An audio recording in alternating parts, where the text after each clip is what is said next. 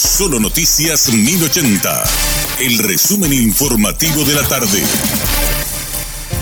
Hola, soy Richard Toñanes y este es el resumen informativo de la tarde. Miles de seguidores de Bolsonaro reclaman en Río de Janeiro una intervención militar para evitar la asunción de Lula da Silva. No reconocen la victoria electoral del candidato del PT pese a que los funcionarios del actual gobierno ya iniciaron el proceso de transición del poder.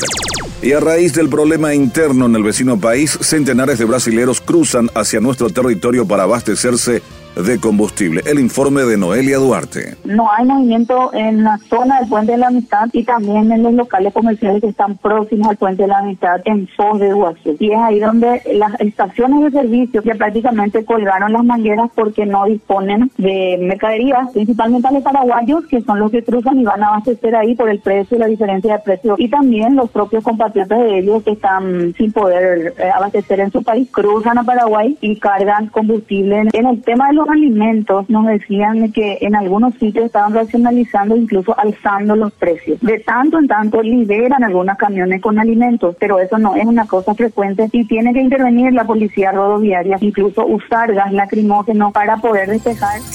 El Ministerio de la Niñez y la Adolescencia ha aumentado el área de monitoreo del dispositivo de respuesta inmediata, abarcando nuevas zonas en diferentes ciudades para brindar asistencia a menores de edad en situación de calle. Según el más reciente reporte, el dispositivo abordó a un total de 126 niñas, niños y adolescentes en situación de vulnerabilidad social durante la última semana de octubre, aumentando los monitoreos a 87 focos. La Comisión de Legislación aprobó sin modificaciones el proyecto por el que modifica el artículo 128 del Código Electoral, el cual permitirá extender el horario de votación en las próximas internas del 18 de diciembre. El anteproyecto fue presentado por el Tribunal Superior de Justicia Electoral tras el siniestro en el que se perdieron 7.800 máquinas de votación, lo que implicará que se aumente el número de electores por mesa.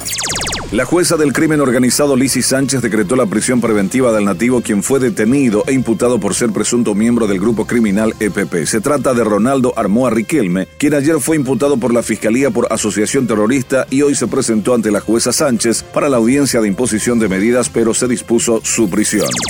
La Cámara de Diputados aceptó el veto presidencial a la ampliación presupuestaria para la Fiscalía, actuarios del Poder Judicial y de la Justicia Electoral. El informe de Emil Aponte precisaban 41 votos para rechazar la objeción del presidente al pedido de ampliación presupuestaria para la Fiscalía. Sin embargo, a pesar del intento por conseguir los votos para el rechazo del veto presidencial, los diputados no reunieron la mayoría para ratificarse a favor de los 64 mil millones de guaraníes más para el Ministerio Público. Tampoco hubo votos para rechazar el veto al pedido de ampliación para actuarios del Poder Judicial y de la Justicia Electoral, por lo que diputados terminó también aceptando el veto presidencial. Si bien ambas objeciones del presidente a los pedidos de ampliaciones pasan a la Cámara de Senadores, el archivo es prácticamente un hecho, ya que para levantar un veto presidencial, ambas cámaras deben coincidir en su postura de rechazo.